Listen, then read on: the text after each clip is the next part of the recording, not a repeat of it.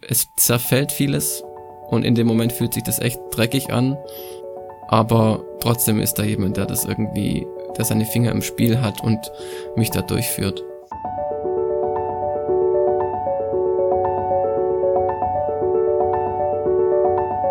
Der Flügelverleih.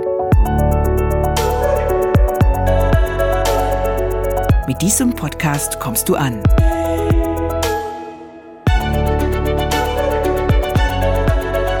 Bei Gott und bei dir.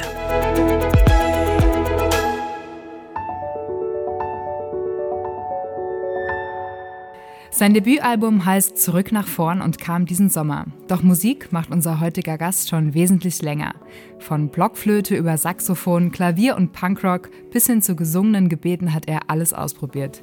Außerdem war er Teil des Soul Devotion Kollektivs. Inzwischen hat er seinen ganz eigenen Stil gefunden und malt mit lyrischen Worten und Tippentönen wunderschöne Bilder, die das Herz berühren. Vor allem, weil sie so ehrlich sind und viel mit unserem Alltag zu tun haben. Auf seinem Album lädt er dazu ein, die Welt aus göttlicher Perspektive zu sehen, im Lichtermeer zu baden und kleine Monster herzlich zu begrüßen. Was genau es damit auf sich hat, verrät er uns bestimmt noch. Schön, dass du da bist, Bastian Vinoa. Schön, dass ich hier sein darf. Vielen Dank für die tollen Begrüßungsworte.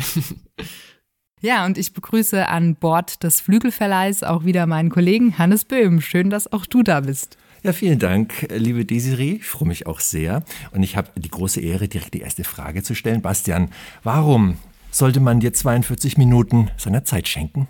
Hm. 42 Minuten, ich vermute mal, da spielst du darauf an, dass mein Album ungefähr 42 Minuten geht. Und also da steckt in meinem Album extrem viel Herzblut von mir drin und mein Wunsch ist, dass mit den Songs ganz viele Menschen sich so verstanden fühlen einfach, dass ich Themen anspreche, die vielen so unter den Nägeln brennen, wo vielleicht auch manchmal Worte fehlen, die so zu beschreiben. Und ähm, ich habe ganz viel verarbeitet von dem, was mich bewegt in meinem Alltag und versuche auch mit den Songs so einen Hoffnungsschimmer so in diesen ganzen Alltagsdingen auch reinzubringen. Und ich glaube, da lohnt sich's, ähm, sich da die Zeit zu nehmen, in der Hoffnung, dass dieser Hoffnungsschimmer oder dieser Hoffnungsfunke da auch überspringt. Mhm, also man hat als Hörer dann 42 Minuten Zeit, sich von dir inspirieren zu lassen. Ich muss dir sagen, Bastian, bei mir hat es schon direkt funktioniert. Sehr gut, sehr gut. Aber ich habe, weißt du, ich habe nicht 42 Minuten gebraucht. Das war schon direkt irgendwie nach dem ersten Song, den ich gehört habe, dachte ich, okay, da hörst du mal genauer hin. Dein Album heißt Zurück nach vorn. Das ist ja auch ein Song auf dem mhm. Album. Meine Frage an dich ist, warum hast du ausgerechnet diesen Song als ja zum Titeltrack gekürt? Also ich glaube, in dem Song steckt viel, was auch das Album auch zusammenfassen kann, beziehungsweise es geht in ganz vielen Songs auch darum, auf dem Weg zu sein im Leben, Schritte zu gehen, mal auch wieder neu anzufangen. Und da habe ich gedacht, der Titel zurück nach vorn passt da richtig gut dazu. Plus, ähm, ich bin jemand, der gern auch neue Projekte so an Start bringt und auch mal gern auf neuen Wegen geht, weil so, ja, so Tradition und viel immer dasselbe machen, da wird's mir irgendwann langweilig. Ähm, und deswegen gibt's auch den Song, weil ich so diesen Pioniergeist so ein bisschen einfangen wollte und ähm, gleichzeitig, wie gesagt, fasst ja auch viel zusammen, was auf dem Album passiert. Deswegen ja, fand ich das schön. Und man muss auch drüber nachdenken. So, es ist kein Titel, der zurück davon, ah ja, okay, alles klar, Gott lebt mich, sondern ähm, man bleibt vielleicht auch im Idealfall kurz hängen und fragt sich, wie ist denn das jetzt gemeint? Und ich muss sagen, das war schon das Erste, was mich fasziniert hat, weil ich äh, liebe Wortspiele. Mhm, und wenn man erstmal so drüber nachdenken muss. Und dann war es aber wirklich so, der Hannes hat jetzt schon ein bisschen mit Blumen geschmissen, aber ich muss mich da anschließen. Ich war wirklich begeistert von deinem Album und habe mir wow. gedacht, ähm, dieser Mann ist maßlos unterbewertet. Warum kennen den nicht schon viel mehr? Warum hören die schon viel mehr diese Musik? Weil ich wirklich ähm, ja selten so so schöne poetische Worte und in Kombination mit wirklich so modernen und auch ähm, kreativen Klängen gehört habe wie bei dir. Und ich finde, man spürt wirklich jedem Song ab, dass ähm, das jetzt nicht so ein Konservenprodukt ist, sondern in jedem mhm. echt total viel Herzblut, wie du ja auch gesagt hast, steckt und Zeit und, und Hirnschmalz und ähm, ja. ja. Mühe einfach. Deswegen auch von meiner Seite nochmal ein Riesenkompliment. Wow, das freut mich total, hier so wertgeschätzt zu werden. Nee, aber es ist, es ist, ist wirklich so. Ähm, also ganz, ganz besonders. Und ähm, meine Frage wäre deswegen auch, wie kann man sich ein ähm, den Entstehungsprozess von deinen Songs so vorstellen? Also ist das, ja, wie lange arbeitest du an einem Song? Wie kommen die zu dir? Oder mhm. ja, erzähl mal ein bisschen. Ja, also es ist voll unterschiedlich. Also es gibt wirklich Songs, da setze ich mich hin und da packt es mich irgendwie und beschäftigt mich was extrem so. Ähm, und da kann es auch mal sein, dass der Song in eineinhalb Stunden so fertig geschrieben ist, fast schon. Ach krass. Und, aber das muss auch sagen, das ist eher die Ausnahme. Also so die Regel wäre eher, ich bin irgendwo unterwegs. Also das sind dann eigentlich Alltagssituationen. Also bin auf dem Fahrrad so weg, auf dem Weg zur Schule oder hol gerade meine Kids vom Kindergarten ab oder bin unter der Dusche oder auf dem Klo, keine Ahnung, oder nachts im Bett kurz vorm Einschlafen und da kommt mir irgendein Fetzen. Äh, meistens ist es eine Melodie mit einem mit einem äh, kleinen Text zum Beispiel dazu. Also gerade bei Zurück nach vorn war das oder war das Ich will zurück nach vorn. Das war irgendwie Ausgangsidee. Und dann nehme ich sowas auf, zück mein Handy und bewege das entweder weiter, aber meistens ist dann auch eher so, ich muss mich dann auch konkret hinsetzen. Also ich habe in der Woche einfach mir so einen Slot auch gesetzt, wo ich sage, da ist so meine Songwriting-Zeit und nehme dann die Ideen wieder als Ausgangspunkt zu überlegen, hey, was ist denn das Thema, was beschäftigt mich damit überhaupt und was kann man dazu sagen. Ähm, und dann ist schon, ja, also von der Ursprungsidee, die vielleicht dann so fünf Prozent des Ganzen ausmacht, ist dann schon großen an, großer Anteil davon ist dann einfach hinsetzen, arbeiten, überlegen, auch mit anderen zusammenschreiben mit dem Florian, meinem Produzent, telefonieren und drüber sprechen. Und dann nimmt es mehr und mehr Gestalt an. Mhm. Wenn man dir zuhört, dann merkt man sehr schnell, dass deine Musik in erster Linie mal von den Texten lebt, es gibt ja auch Bands, mhm. da geht es ganz viel um den musikalischen Ausdruck und der Text, äh, den kann man da eigentlich in die, in die, in die Tonne kloppen. Lametta mehr nicht. Bei dir ist das eigentlich andersrum. Heißt nicht, dass deine Musik, die deine Texte umspielt, nicht, äh, nicht, nicht cool ist. Das klingt alles sehr, sehr gut, wie wir auch gleich hören werden. Nur, ähm, wenn man auf deine Texte hört, dann merkt man schon, ähm, du greifst ja schon Alltagsthemen auf. Also das ist wenig abstrakt, sondern es ist ja schon irgendwo, ja, aus dem Leben gegriffen. Ich habe eine Rezension bei jesus.de gelesen zu deinem Album. Da fand ich einen Satz ganz interessant, weil ich fand, der trifft das ganz gut. Der ist zwar so ein bisschen kompliziert, aber ich, ich, ich lese ihn trotzdem mal vor. Jesus.de schreibt über dein Album, das Album gebärdet sich wie die musikalische Momentaufnahme eines Orientierungssuchenden, der sich von Gott getragen weiß. Okay. Würdest du dem zustimmen? Kannst du es nochmal vorlesen? ja, das mache ich gerne und sehr langsam zum Mitschreiben. Also, das Album gebärdet sich wie die musikalische Momentaufnahme eines Orientierungssuchenden, der sich von Gott getragen weiß. Ja, also ich würde schon sagen, das trifft ziemlich gut, weil so viele Momente in den Songs sind auch so diese auch fragenden Momente, auch Momente, wo Dinge passieren, die man jetzt nicht beeinflussen kann, die plötzlich aufpoppen und einen erstmal so vor die Frage stellen, okay, wie geht's jetzt hier weiter? Und in dem Ganzen bin ich jemand, der auf jeden Fall weiß, hey, da gibt's einen Gott, der mich weiter trägt, auch wenn ich den Weg jetzt irgendwie noch nicht ganz check und nicht ganz alles überblicken kann. Insofern, ja, also schön, schön formuliert. Und ich finde, es ist auch ähm, wirklich so die Stärke, dass du halt radikal ehrlich bist. Und es gibt ja viele christliche Songs, die sind total schön und trotzdem spürt man so eine, äh, so eine Lücke zwischen dem, was da gesungen wird und dem, was man im wahren Leben mit Gott erlebt oder eben auch nicht mhm. erlebt. Und ähm, ja, das fand ich so erfrischend, ehrlich und aber auch mutig, so ja, knallhart in dein Herz gucken zu können und auch deinen Fragen ja. und deinen Ringen ähm, zu erleben. Und ich habe mich gefragt, wie ist denn generell so deine Reise mit Gott gewesen? Also bist du schon immer mit ihm unterwegs oder ähm, ja, hast du erst später zum Glauben gefunden und gab es da auch wirklich so Zweifelphasen, in denen diese Songs entstanden sind? Also ich glaube, so die klassische Rebellenphase gegen meinen Glauben und gegen Gott hatte ich nie so richtig. Ähm, es war eher so, also ich bin so meine Mama ist gläubig und hat mir dafür mitgegeben, aber ich habe ähm, eher so über die Jugend oder über meine Freunde in der Schule da in das ganze Thema Glauben und Glaubensgemeinschaft reingefunden, bin aber eher so mitgeschwommen. Also war nie so, da nie so eine richtige Entscheidung für mich getroffen gehabt. Und dann während meiner Zivi-Zeit war, war das ganz intensiv, wo ich gemerkt habe, hey, da ist was, was also nicht nur ein Gott, an dem man so abstrakt glauben kann, sondern tatsächlich ein Gott, der mit meinem persönlichen Leben was vorhat, ganz individuell und äh, einen Plan für mich hat so und das war ja ein sehr intensives Jahr so, auch verbunden mit viel Trennungsschmerz dann von irgendwie zu Hause und ähm, Aber da habe ich für mich so konkret die Entscheidung getroffen, hey, mit dem Gott will ich wirklich mein Leben leben und das, was er so mir gegeben hat, auch für ihn einsetzen. Ich würde ganz gerne nochmal auf den Titeltrack zurück nach vorn zurückkommen. Ähm, mhm.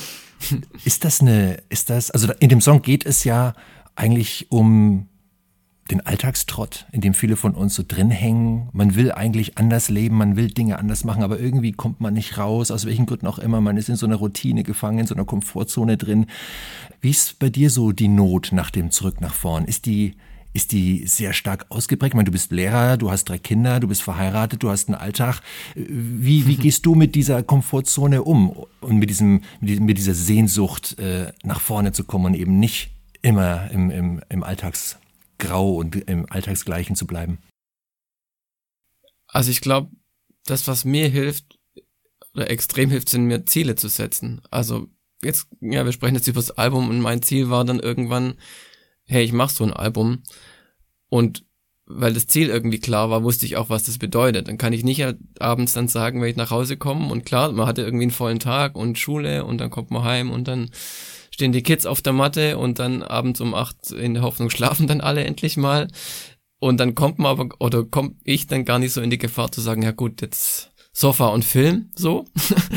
Hätte ich auch Bock oft drauf, so. Mache ich auch ab und zu, aber wirklich eher selten, weil ich weiß, hey, da will ich hin. Und wenn ich dahin will, bedeutet es jetzt halt konkret, ich muss den Song fertig schreiben oder ich muss hier noch eine Gitarre einspielen oder mit jemand noch skypen, wie es da jetzt irgendwie weitergeht, strategisch. Und dann gehört es dazu. Und ähm, das hilft mir sehr, da dran zu bleiben. Tatendrang sieht anders aus.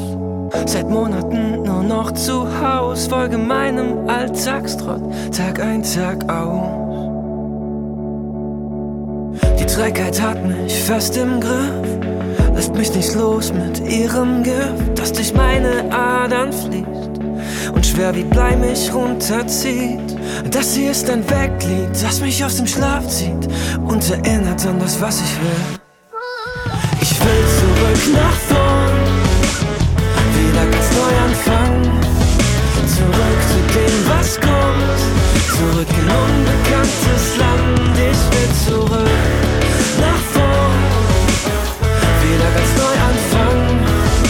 Zurück zu dem, was kommt. Zurück in unbekanntes Land. Ich will zurück nach vorn. Ich, ich würde auch gerne noch mal reinhaken. Ähm, Hannes hat ja gerade schon gesagt, du bist eigentlich Lehrer, also total ein gesetteltes Leben, könnte man so sagen. Ähm, aber machst ja schon wesentlich länger auch Musik. Ähm, was hat für dich nochmal so den letzten Anstoß gegeben, jetzt doch nochmal ja, der Musik einen größeren Raum zu geben und dieses eigene Solo-Projekt anzugehen? Also eigentlich war das ein Freund, der mir gesagt hatte, er sieht da noch viel mehr, außer dem, was ich schon musikalisch bis dahin gemacht habe. Und das hat in mir sowas getriggert und ich habe dann angefangen, irgendwie so einen kleinen Step zu gehen und die ganzen, also es sind einfach ein paar Ideen entstanden auf dem, äh, sag mal, auf der Anbetungsreise, weil ich ja auch viel Anbetungsmusik geschrieben habe. Und ich konnte Ideen auch teilweise da gar nicht verwerten, so. Die lagen da rum, weil es einfach keine Anbetungslieder waren. Und ja, und dann habe ich mich nach dem Gespräch äh, erstmal hier unseren ganzen äh, Müll aus unserem Raum hier rausgeräumt, also wörtlich, und habe ein kleines Studio mir da reingebaut. Ähm, und habe dann mit Idee 1 angefangen und geschaut, hey, was passiert denn damit? Und ja, als Initiator war wirklich dieses Gespräch, aber dann ging es eben weiter mit, ich habe die Songs dann eben gerade Gerd Medien auch gezeigt und da ging dann die Türen auf und irgendwann war dann klar, ja gut, dann wird das wahrscheinlich ein Album werden so. Du hast gerade angesprochen, dass du eigentlich so ein bisschen aus der Anbetungsmusik, aus dem Anbetungsmusikgenre kommst. Für unsere Hörer zum Hintergrund, du warst Teil des Soul Devotion Kollektivs, also so ein, so ein Netzwerk aus Musikern, Songwritern, Sängern, Anbetungsleitern, ja. Technikern, die ähm, ja, Lobpreismusik, Anbetungsmusik machen und warst da auch viele Jahre am Start und ich habe bei meiner Recherche bei YouTube habe ich ein total tolles äh, Video gesehen ähm, zu Der Herr segne dich mit fast 700.000 Aufrufen. Das habt ihr in irgendeiner Kirche aufgenommen, eigentlich relativ Ja. äh, äh, äh, einfach. Aber 700.000 Aufrufe, dachte ich, wow, da habt ihr ja schon echt eine krasse Reichweite geschaffen in deiner, sagen wir mal, ersten musikalischen Karriere so, oder? Wie siehst du das? Ja, also es ist witzig, dass du dieses Video ansprichst, weil wie du sagst, es ist sehr einfach und das also ist mit Abstand das Video, das am meisten geklickt ist von uns, wobei in allen, also wirklich allen anderen Videos von uns steckt so viel mehr Arbeit und Herzblut drin als in diesem Video. Und irgendwie hat der YouTube Gefallen gefunden oder der Algorithmus macht irgendwelche Sachen, weiß ich nicht. Aber ja, also ich glaube, wir haben schon irgendwie einige Menschen auch erreicht mit unserer Musik. Also die werden schon auch in Gemeinden gesungen, die Lieder. Ähm, und ist nach wie vor unser Herzschlag. Also ich bin da auch teilweise dann live auch noch mit dabei oder auch mit Songwriting mit am Start, ähm, weil es uns einfach ein Anliegen ist, so auch unsere Anbetungskultur in Deutschland da was eigenes zu schaffen und nicht nur aus Übersee zu kopieren, sondern wirklich so unsere Herzen als deutschsprachige Menschen auf Deutsch äh, vor Gott auszuschütten so. Und ähm, ja ich glaube das ist schon teilweise auch hat ganz gut funktioniert bisher.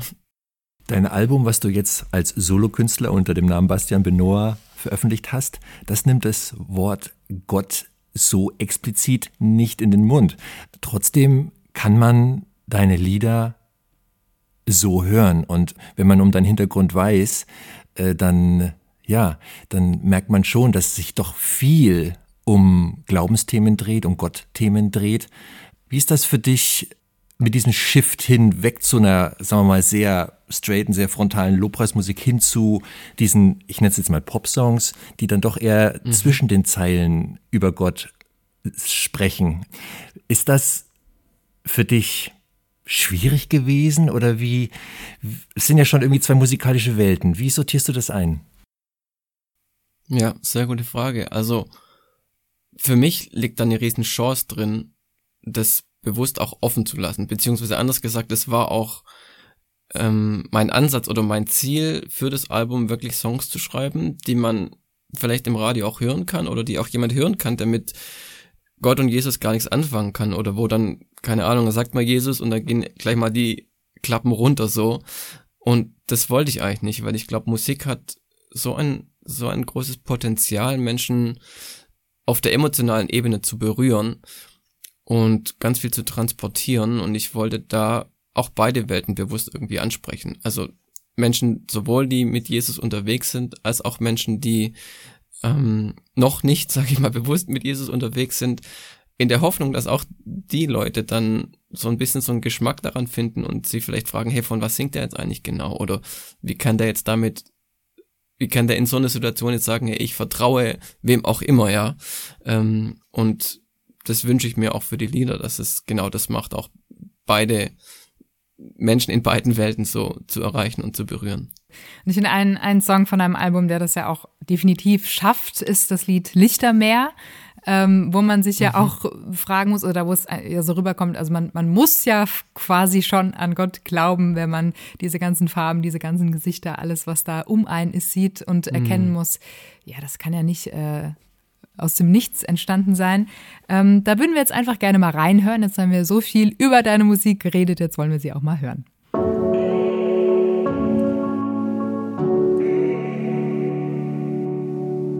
Du bist die Farbe in meinem Leben.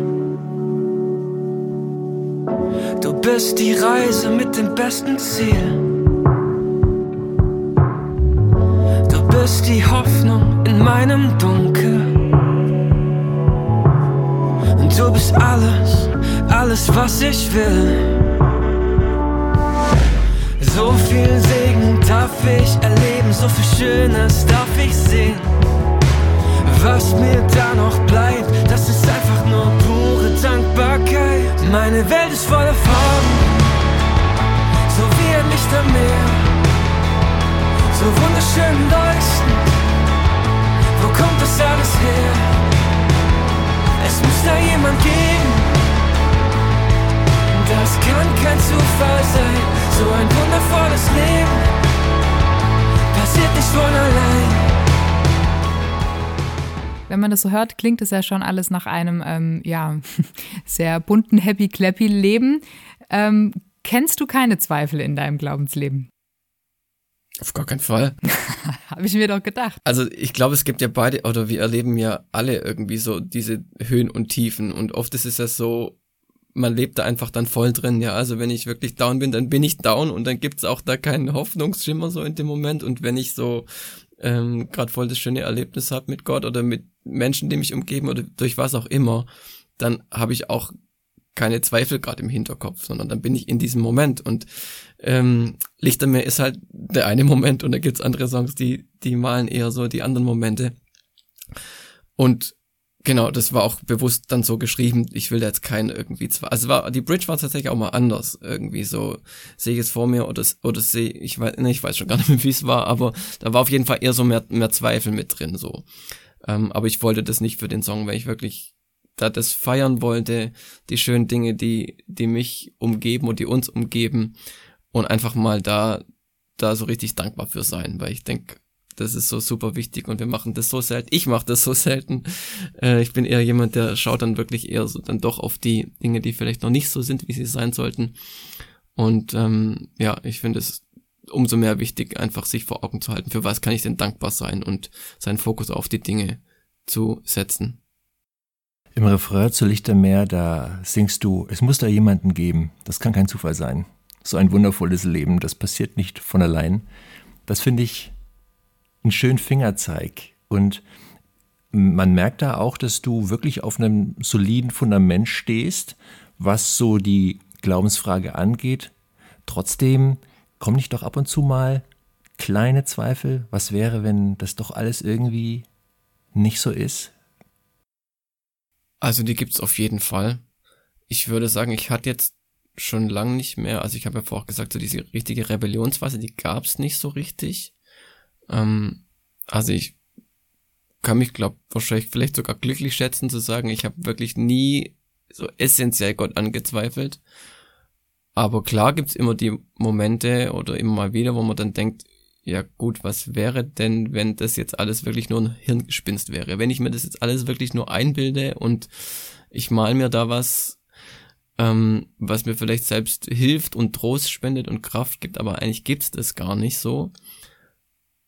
Und dann denke ich aber wieder, hey, selbst wenn es so wäre, wäre ich trotzdem total happy mit meinem Leben. Und dann weiß ich trotzdem, dass ich mich für was Gutes eingesetzt habe dass ich äh, mir Mühe gegeben habe, meine Gaben zu entwickeln, mir Mühe gegeben habe, andere damit zu bereichern. Und ich glaube, selbst wenn es keinen Gott gäbe, wäre das an sich eine gute Sache. Und dann würde ich sagen, ich würde es wieder so machen.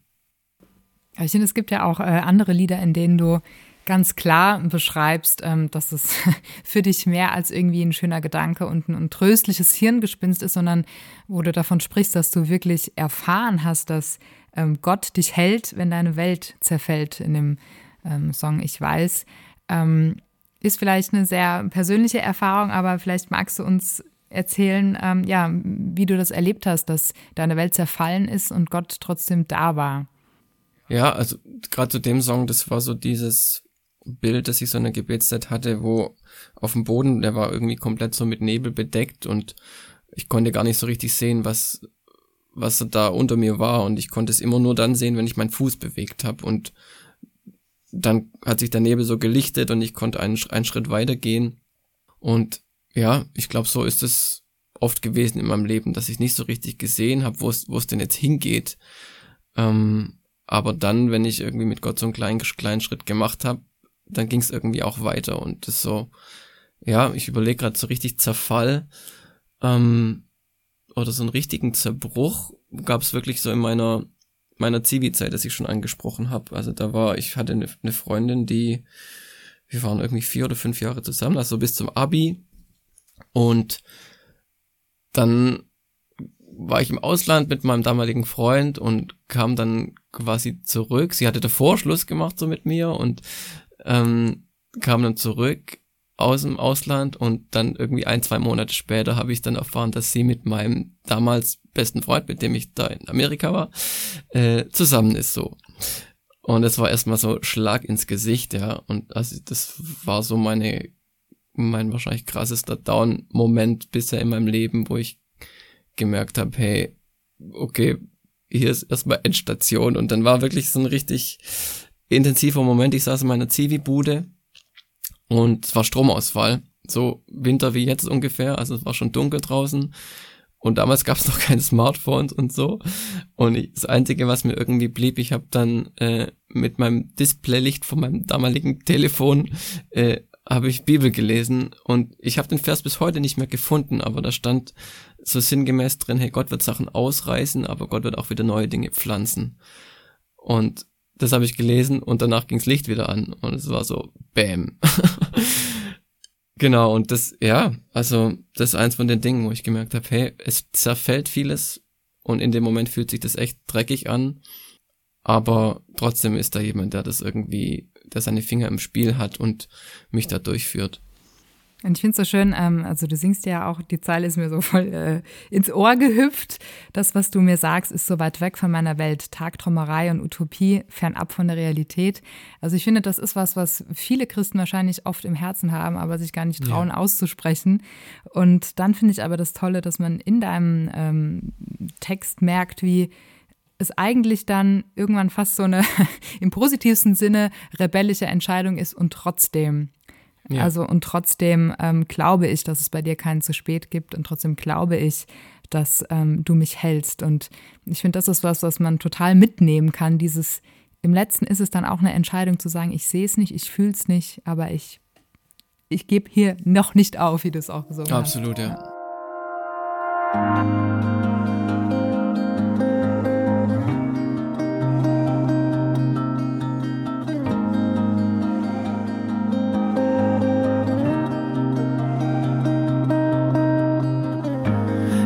Gerade nicht, wo oben und wo unten ist. Geht es bergauf, geht es hinab? Ich weiß es nicht, kein Licht in Sicht. Das, was du zu mir sagst, ist so weit weg von meiner Welt. Tagträumerei und Utopie, fernab von der Realität. Doch was du zu mir sagst, was du mir versprichst, wird eines Tages wahr. Nur den Tag weiß ich noch nicht. Doch ich weiß, dass du mich hältst, wenn meine Welt fällt. Du weißt, wohin es geht, wenn ich den Weg nicht sehe. Ich weiß, dass du mich trägst, wenn es nicht mehr weitergeht. Ja, ich weiß.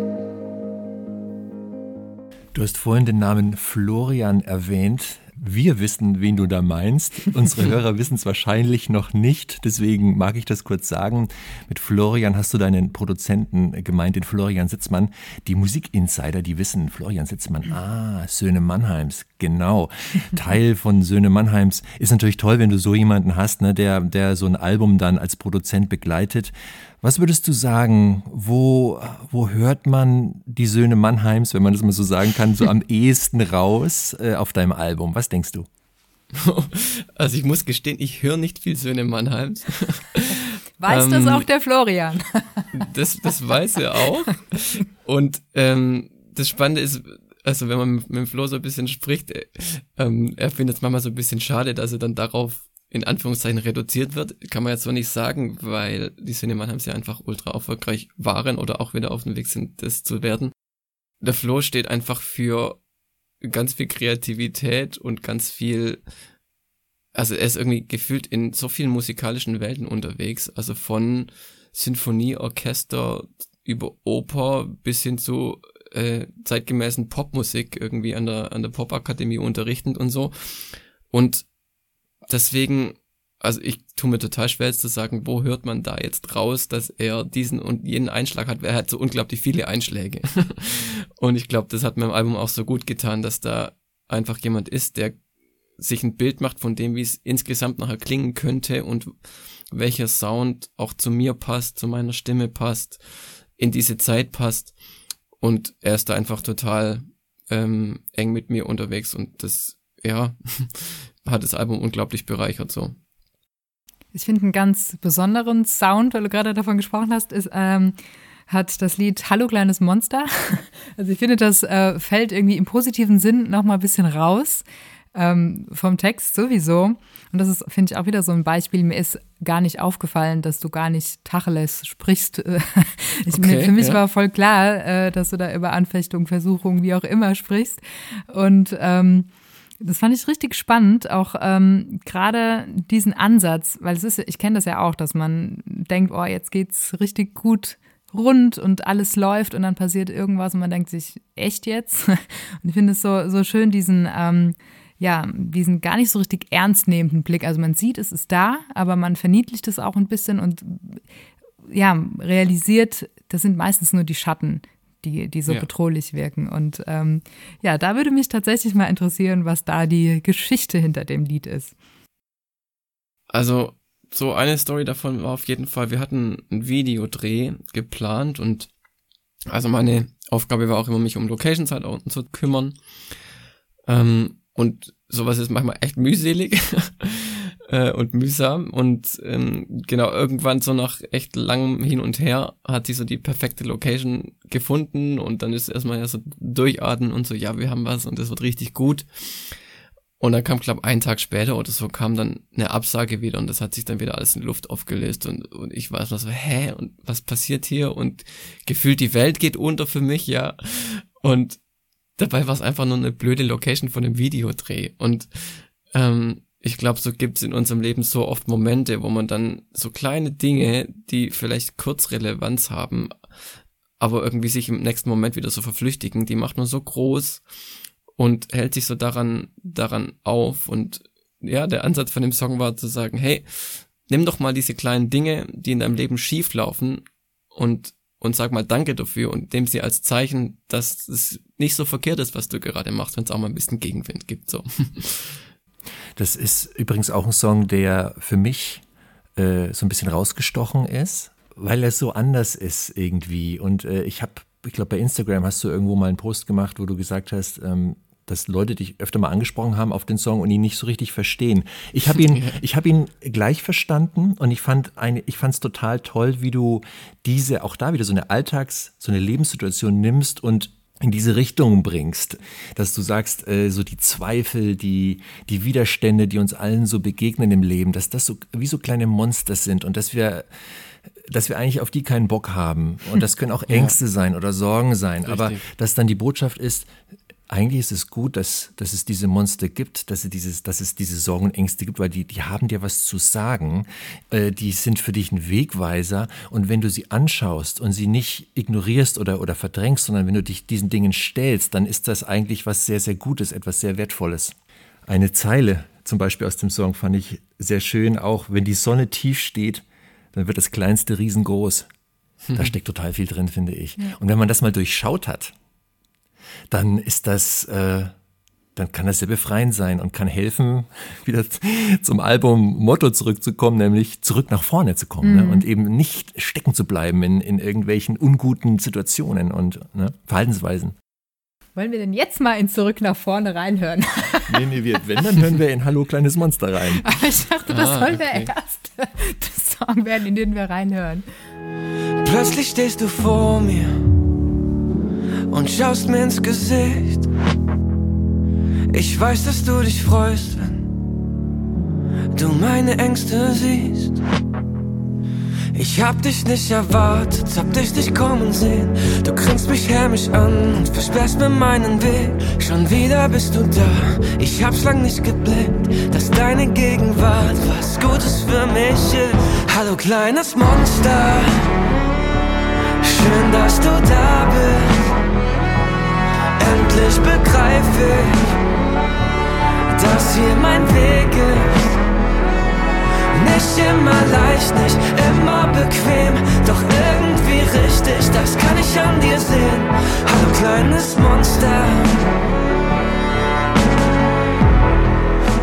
Ja, wir haben jetzt wieder sehr schön gehört, wie man auch in Musik ähm, solchen Dingen begegnen kann, ihnen den Schrecken nehmen kann. Und ähm, meine nächste Frage an dich wäre, was kann nur Musik? Hm. Ich glaube, eins von den Dingen das jetzt vorher schon angeklungen ist, ich glaube, Musik kann extrem verbinden. Ähm, deswegen ja auch bewusst so diese, dieses, ich lasse Gott als Wort erstmal raus, weil ich glaube, dass über die Musik auch Menschen verbunden werden können, ähm, die unterschiedliche Dinge glauben. Ich glaube, dass Musik außerdem so viel mehr als jetzt gesprochenes Wort die, die Kraft hat, so unsere Emotionen wirklich zu berühren. Also ja, du spielst irgendwie drei Töne auf einer Gitarre oder auf einem Keyboard und es löst bei jedem irgendwas aus. Ähm, Im Gegensatz dazu, man liest vielleicht drei Worte oder so und weiß nicht. bei mir zumindest passiert durch Musik viel mehr und ich glaube, das trifft schon für die meisten zu. Ähm, ich fand das auch total spannend. Ich habe mal, ein Prediger hat mal gesagt, er predigt auf riesigen Jugendcamps und so und hat gesagt, hey, das, was die Leute mitnehmen, so in ihren Alltag, das sind nicht seine Predigten, die haben die nach irgendwie ein paar Tagen oder ein paar Wochen haben sie die wieder vergessen, wenn es gut läuft, sondern das, was die, die, die Menschen mitnehmen, das sind die Songs, die sie, ein, also wirklich teilweise ein Leben lang begleiten und die innerlich irgendwie so weitergesungen werden. Und ich glaube, das ist eins oder wahrscheinlich, vielleicht für mich sogar auch das Größte, wo ich denke, hey, da, da hat Musik so einen Schatz, ähm, wenn Songs da noch weiterleben in einem, wirklich so ins Herz gehen und manchmal will man sie auch gar nicht mehr. Das, das, das Lied kommt immer, immer und immer wieder hoch. Ähm, und ja, deswegen setze ich mich dafür ein, dass da gute Dinge immer und immer wieder hochkommen und wirklich auch Songs mit Message und Songs, die mir auch helfen, mich vor Gott auszudrücken. So. Ich habe äh, lustigerweise gerade heute Morgen ähm, einen Vers in der Bibel gelesen, wo es sinngemäß so hieß, in deinem Herz soll ein Lobpreislied sein oder ist ein Lobpreislied. Und das fand ich mhm. so schön, also auch so diesen, genau. diesen Gedanken, dass ähm, Gott selbst der größte Musikliebhaber des ganzen Universums ist und dass er uns da was geschenkt hat, was ihm Freude bereitet und gleichermaßen uns Menschen. Und gerade habe ich mich so gefragt, ob man nicht sagen könnte, ähm, ja, dass manche Lieder auch wie gesungene Predigten sind. Würdest du das so unterschreiben? Ja, voll. Also ich glaube, es wird total unterschätzt oft, ähm, dass eigentlich die auch die Lobpreisleiter eigentlich teilweise, oder das heißt teilweise, eigentlich eine Verantwortung haben wie ein Pastor auch, der sich überlegen muss, hey, was sage ich denn da zu den Menschen? Und mit den Songs, die wir auswählen, ähm, transportieren wir extrem viel Theologie.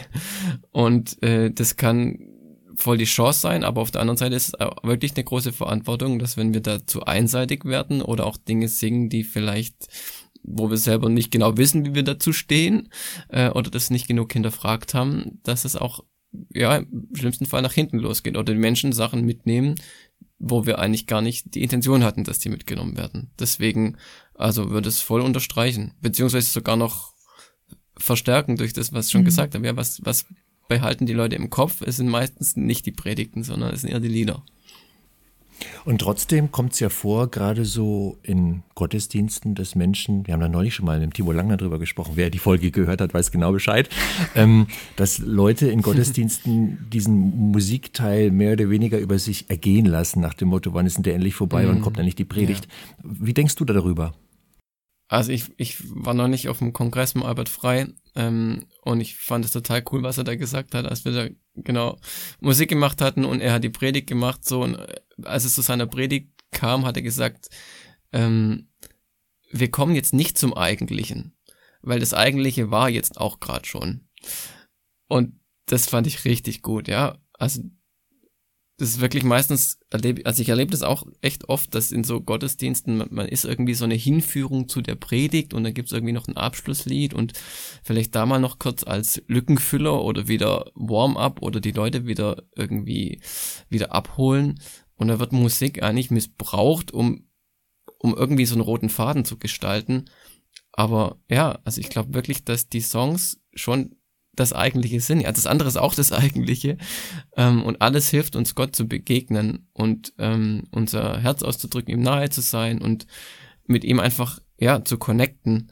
Und das ist gleichbedeutend. Also es kann Videos sein, das kann Musik sein, das kann eine Predigt sein, das kann ein Anspiel sein. Und ja, ich finde es voll schade, dass das manchmal so reduziert wird auf so Stückwerk. Mir so. kam gerade auch der Gedanke, ob es vielleicht daran liegen könnte, weil eben viele Lobpreislieder ähm, oft oder fernab von dem sind, was man fühlt als, als, als Alltagsmensch Hm. sozusagen und man sich da nicht wiederfinden kann. Und du hast es ja vorhin auch gesagt, dass Mhm. man will ja auch authentisch sein und ähm, Ja. nicht was singen, was man eigentlich gerade nicht so fühlt oder glaubt. Aber da fände ich jetzt die Frage spannend, also gerade wenn es um Lobpreis geht. Ähm, ich habe mal irgendwo gehört, manchmal muss man singen, manchmal singt man, was man glaubt und manchmal muss man singen, bis man es glaubt. Äh, ich finde, das finde ich finde es super schwierig. Also ist es nicht unauthentisch, wenn man sagt, okay, ich kann da gerade gar nicht so zu stehen oder ich weiß nicht, wie ich dazu stehe und ähm, ich sing's jetzt aber so lange, bis ich es fühle. Wie würdest du das sehen? Also ich würde das Zitat auf jeden Fall unterschreiben, ähm, weil ich das schon oft erlebt habe, dass wenn, also klar, ich kann jetzt in meinem Gefühl verharren und sagen, gut, so ist es jetzt halt, ich fühle mich jetzt einfach irgendwie doof, scheiße oder wie auch immer ähm, und es ist jetzt alles irgendwie Land unter und so, ja, Punkt. oder ich kann wirklich so diesen Step machen, aber der kostet mich was, ja, das ist ja nicht so, das überkommt mich dann und ich fühle mich jetzt danach, sondern ich fühle mich überhaupt nicht danach aber ich mach's trotzdem. Und ich habe das schon oft erlebt, dass wenn genau ich das tue, dass da Dinge im Positiven sich in Gang setzen. Und ähm, da habe ich auch versucht tatsächlich in meinen Songs genau auch das zu machen, weil ich, ja, das, was du gerade angesprochen hast, die Serie, dass ähm, viele Lieder dann irgendwie über das dann hinwegbügeln. Und ich glaube, es ist gut, da so Glaubenssätze auszusprechen, aber unsere Lebensrealität gehört halt auch dazu. Ähm, und also gerade jetzt Beispiel der eine Song Scherbenmosaik auf meinem Album, wo ich das ja ganz konkret gemacht habe. Also die Verse sind so, hey, ich bin gescheitert, ich bin in die Wand gefahren und es geht hier nicht weiter und ich habe irgendwie auch Schuld auf mich geladen. Und dann kommt aber der Chorus, wo dann ja das wirklich im Glauben so angenommen wird oder ich das mir auch selber zusingen, hey, niemals hörst du auf mich zu lieben, auch wenn, ja, das, was in den Versen beschrieben wurde. Und ja, interessanterweise, das ist gerade bei dem Song, dass so viele Menschen irgendwie dann kommen, also auch ich den live dann irgendwo spiele und die total berührt sind von diesem Lied. Und ich glaube, dass es auch damit zu tun hat, mit dem, genau, dass die beiden Welten irgendwie dazugehören. Also es ist nicht nur, Gott liebt uns und Gott ist so toll und egal, was wir falsch machen, sondern hey, die, die Fehler werden irgendwie auch die haben auch ihren Platz. Und auch meine Emotionen in dieser Situation haben auch ihren Platz.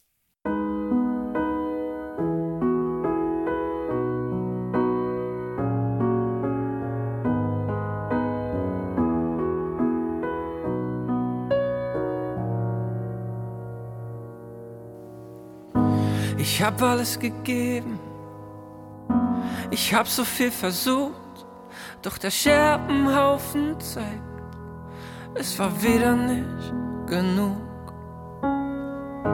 Wie konnte es so weit kommen? So war das nicht geplant, doch du schaust mir in die Augen und du reichst mir deine Hand, auch wenn ich es nicht fassen wenn ich's nie ganz begreife, zeigst du mir wieder neu. Ich muss dir nichts beweisen. Niemals, niemals, niemals hörst du auf, mich zu lieben. Niemals, niemals hörst du auf. Niemals, niemals, niemals hörst du auf, mich zu lieben. Niemals, niemals hörst du auf. Gab es bei dir einen Punkt in deinem Leben, an dem du tief begriffen hast, dass Gottes Liebe zu dir niemals aufhört? Also ich glaube, ich habe immer wieder so so Schlüsselsituationen gehabt, wo ich gemerkt habe, hey, ja, er hört nicht auf, egal was passiert. Und es gab aber eine Situation, also woraus der Song auch dann entstanden ist, ähm, die ich ja speziell noch im Kopf habe. Das war nach nach einem Konzert. Ich habe davor mit meiner damaligen Freundin, glaube irgendwas richtig auch verbockt einfach und äh, habe mich da echt äh, mies gefühlt und schuldig so. Da auch das ganze Konzert über, war auch kein schönes Konzert für mich.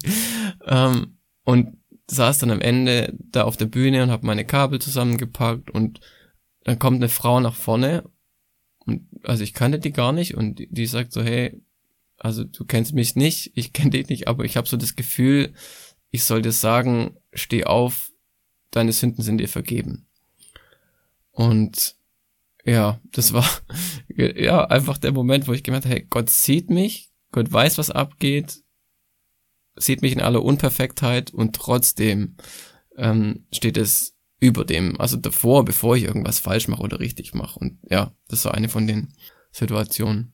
Finde, das sind ja auch Momente, wo was, was man schon tausendmal gehört und auch gesungen hat oder so, nochmal eine ganz neue Realität bekommt. Wenn ich jetzt nur höre, ja, okay, Jesus ist für meine Schuld gestorben, aber ich habe hm. noch gar nicht erfahren, was es wirklich bedeutet, unter seiner eigenen Schuld zu zerbrechen, dann wird es ja für mich auch nicht irgendwie greifbar und ich Richtig, merkt ja. die, die Relevanz des Ganzen gar nicht so, ne? Ja, ja absolut. Du hast gerade gesagt, dass Scherbenmosaik ein Lied ist, auf das du öfter angesprochen wirst, was offenbar bei den Menschen besonders tief geht. Gibt es einen Song auf deinem Album, der für dich persönlich so eine Art Highlight ist? Hm.